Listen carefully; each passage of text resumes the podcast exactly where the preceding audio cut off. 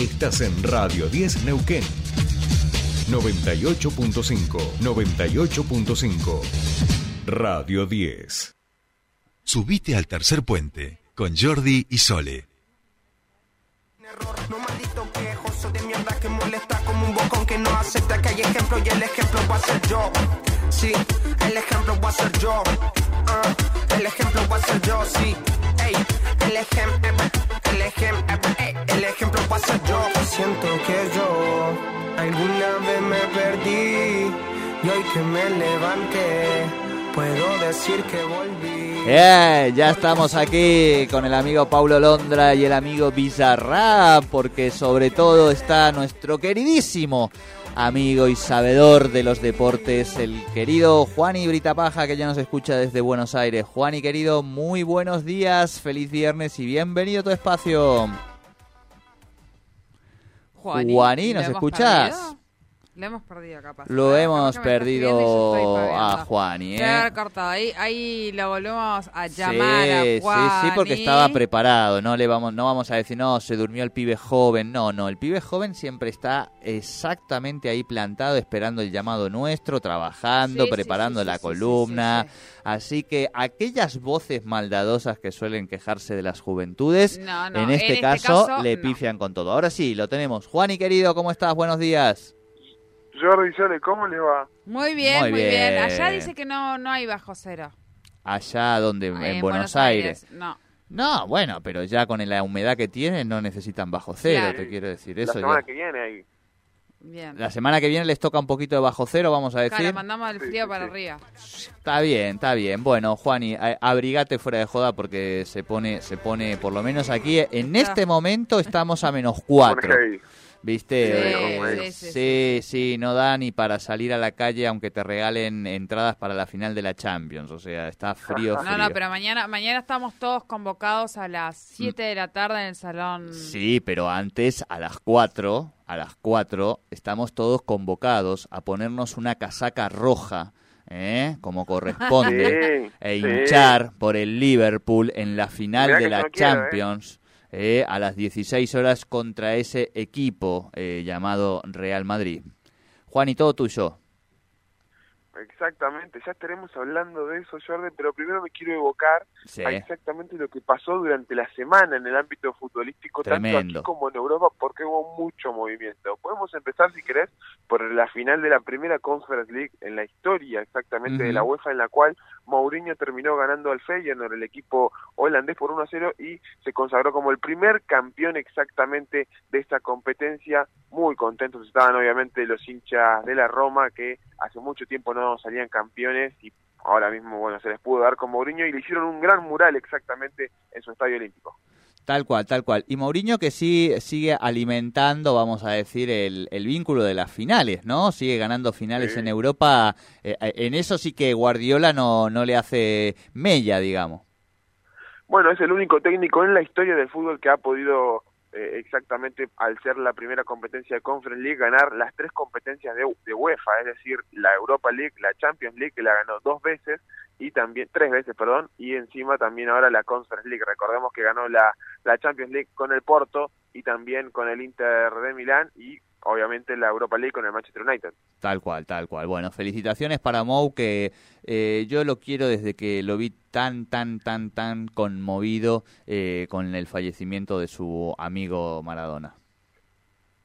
Es, cierto, es cierto, lo fue a visitar en varias oportunidades que ha podido justamente eh, ir al mural de Nápoli, de Nápoles, cuando ha podido jugar contra el equipo de, de allí, de, de Italia. Pasando un poco a la Libertadores, Jordi, hemos tenido ya completamente completos tanto la Copa Sudamericana como la Copa Libertadores, Jordi Sole. Tendremos hoy en día los seis equipos que han clasificado a la Libertadores, clasificados hacia los octavos de final, y eso es algo muy positivo para el fútbol argentino. Ayer se terminó de decidir Boca iba o no, terminó ganando y por suerte terminó pasando exactamente el equipo Ceneice, pero ya estaremos exactamente eh, confeccionando cómo quedaron los grupos de equipos argentinos en la Copa Libertadores. En el grupo C, Estudiantes de La Plata, 13 unidades, Vélez 8, Nacional de Uruguay 7 que se iría a la Sudamericana y Bragantino 5. Recordemos que Vélez necesitaba una victoria eh, contundente en su estadio el viernes, eh, exactamente, perdón, el martes pasado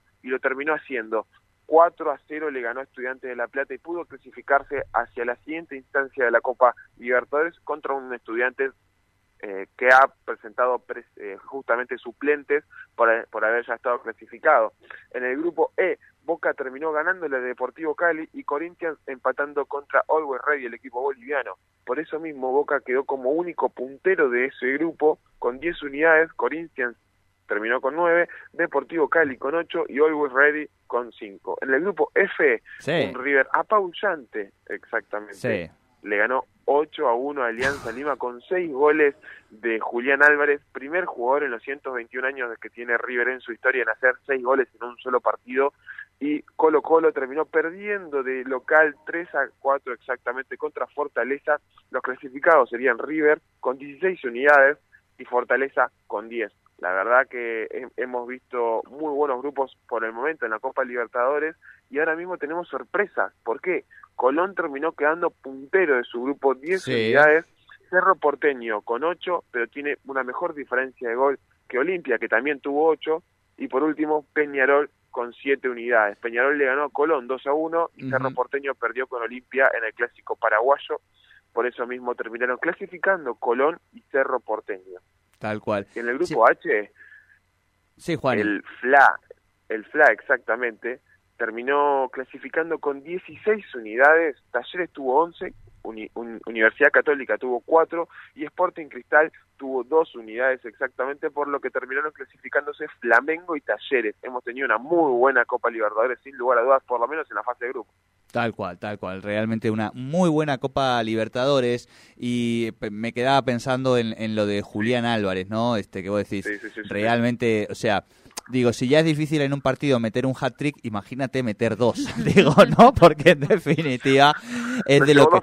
Claro, claro, se llevó dos pelotas. Lo que pasa, digo, mientras pensaba esto decía, bueno, ahora se va a un equipo, recordemos al Manchester City, que acaba de fichar a un jugador que metió tres hat-trick en un partido. Recordemos que Haaland metió nueve goles en un solo partido de la selección noruega. Digo, qué desafío que tiene el Manchester con, esos delanteros que coleccionan hat-tricks en un mismo partido, ¿no? Sí, sí, la verdad es totalmente sorprendente lo del Manchester City con sus contrataciones y obviamente también lo de Julián Álvarez porque sus números hablan por sí solos exactamente. 51 goles y 29 asistencias en solo 129 partidos, de los cuales te da un promedio exactamente de participaciones en gol de 0,69 por partido. Claro, sí, sí, sí, es fundamental eh, en la estructura de, ataque de los millonarios. Bueno, felicitaciones para, para Julián Álvarez también. Y seguimos, Juani, nos vamos al, al sábado. Exactamente, una cosita más. Hoy, 13 horas, tendremos el sorteo de la Sudamericana y de la Libertadores, exactamente en el que podremos ver los rivales que tendrán los equipos argentinos tanto en una competencia como en otra en octavos de final. Perfecto, Juani, me encanta. Bien, pasamos a la agenda del sábado. Sí, exactamente, que sería lo más importante, sin lugar a dudas, de la semana y lo que más esperamos ya prácticamente hace dos o tres semanas, ¿no? ¿Cómo, ¿cómo es tu, Juani, perdón, cómo es tu ritual eh, para estos partidos? ¿Cervecita o gaseosa? Vamos a empezar por ahí. Mate. Mate. Bien, bien, me gustó, me gustó. Entonces ahí amargo, mate amargo. Entonces ahí ya no lo, no lo combinamos con qué? Con salamín, con papitas fritas, con algo dulce. ¿Cómo te gusta a vos?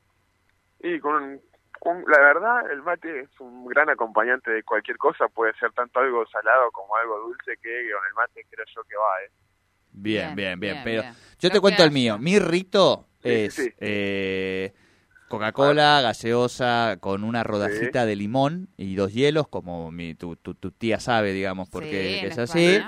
Y pan tumaca la catalana. Ahora ya el pan no puedo, o sea que me cambiaron los rituales, la- las cuestiones de salud, pero un poquito de jamón crudo con un tomatito ahí, aceite de oliva. Claro, es una, el- el una picadita salada. Una picadita aceite de salada. oliva y, bueno, a veces un tipo de omelette. Exacto. Así veíamos los partidos de fútbol, los importantes, con un Mautufe Wenchu, ¿eh? con mi amigo este Mapu, periodista Claro. también, eh, y demás. Culturas que ¿y se entremezclan. No, ¿Y yo, vos? a mí me gusta, el mate me gusta dependiendo del horario. Sí. Dependiendo del horario. El mate, y si me, me pones una pizza al lado, yo soy feliz, ¿eh? Ahora soy feliz. Mate y pizza. Me encanta. Bien. Eh, Buena ver, combinación. eh, Sí, me encanta. Sí, sí, sí. Eh, y si ya estoy más entradita para las 8 y moneditas, ya es otra cosa. Pero para este Claro. horario, sí, un, un Pero- mate y una pizza me... me, Y, me- lo- y, eh, se- y los así de mucha ¿Cómo? tensión, o sea, una Fría digo, la pizza. Eh, fin- eh, Sí, partidos sí, de sí. mundial, todo con el mate, ¿en serio? Qué gente Sí. tranquila ustedes, ¿eh? Muy Sí, bien, muy sí, bien, sí, ¿no? sí. Los felicito. No, no, pasa que es algo, creo yo, que te tranquiliza el mate directamente. Claro. Por eso lo terminás tomando.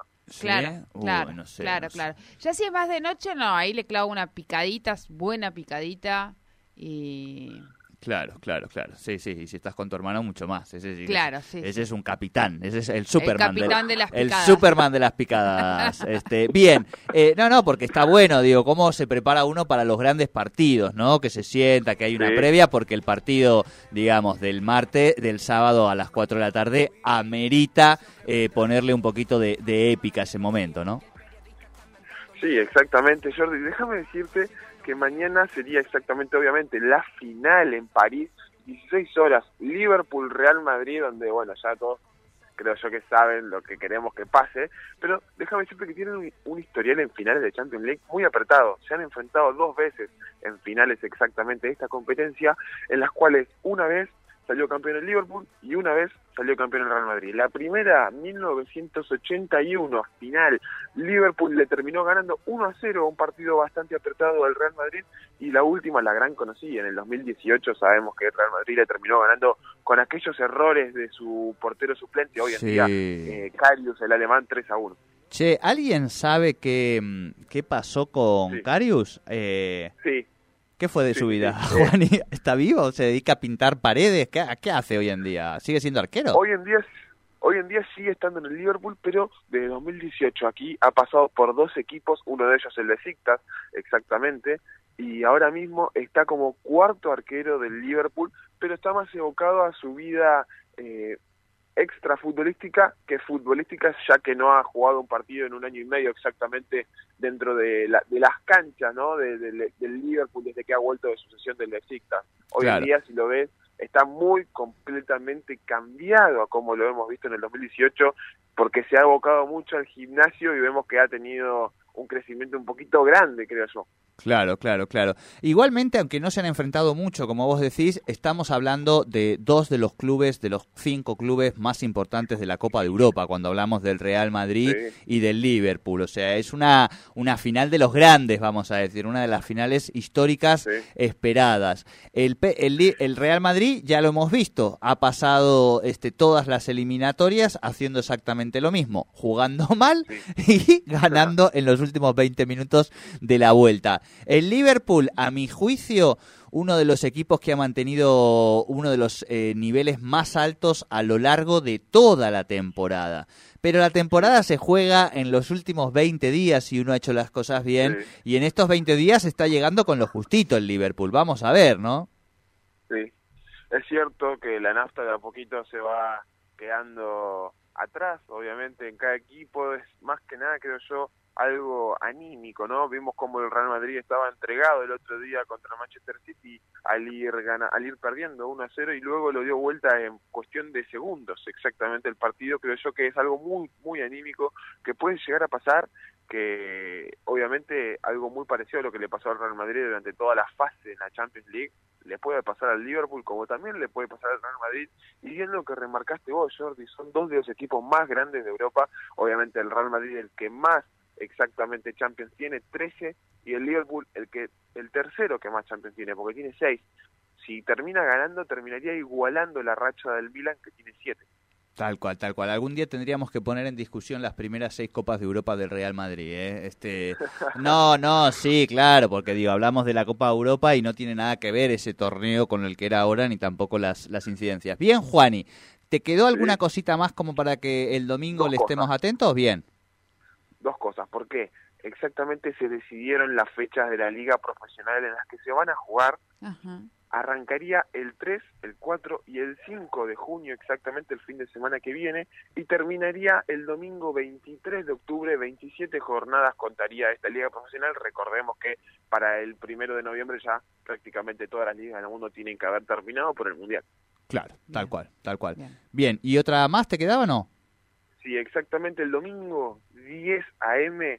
Fórmula 1 en el gran, gran circuito de Mónaco, un circuito emblemático para la FIA, para la Federación Internacional del Automovilismo, creo yo que será eh, la carrera del año porque es el circuito que eh, a mí particularmente más me gusta. Sí, sí, es, es, el más emblemático, vamos a decir, totalmente. Bueno, Juani, nos encantó. No, hoy no vino Mariano, no lo tuvimos a Mariano por no ahí. Vino Mariano. No, no vino Mariano y lo Ah, está, está, de, está, de, joda, Mariano Clos. Eh, no siempre, viste, lo podemos tener. Pero sí te cerramos la columna, Juani, con un poquito de música, un tema que yo descubrí esta semana, que vos seguramente ya lo debes saber, pero que me parecía que estaba bueno para sumar a las músicas de esta columna. Nosotros nos encontramos el lunes, querido Juani. Así es. Con, un campeón de Champions ya. Exactamente, con un campeón de Champions y en mi caso con un libro presentado. Así que, ¿qué más podemos pedir? Va a ser tremendo. Juan y querido. que hagan un live en Instagram ¿eh? para así poder ver la presentación. algo, Hay, alguien, alguien voy a tener que. A tu tía, a tu tía, pues no me queda gente ya, no sé a quién pedirle. un ejército de gente ahí que va a ver ese día. Juani, gran abrazo, buena semana. Igual para ustedes. Bien, Juan Ignacio Brita Paja con los deportes aquí en Tercer Puente.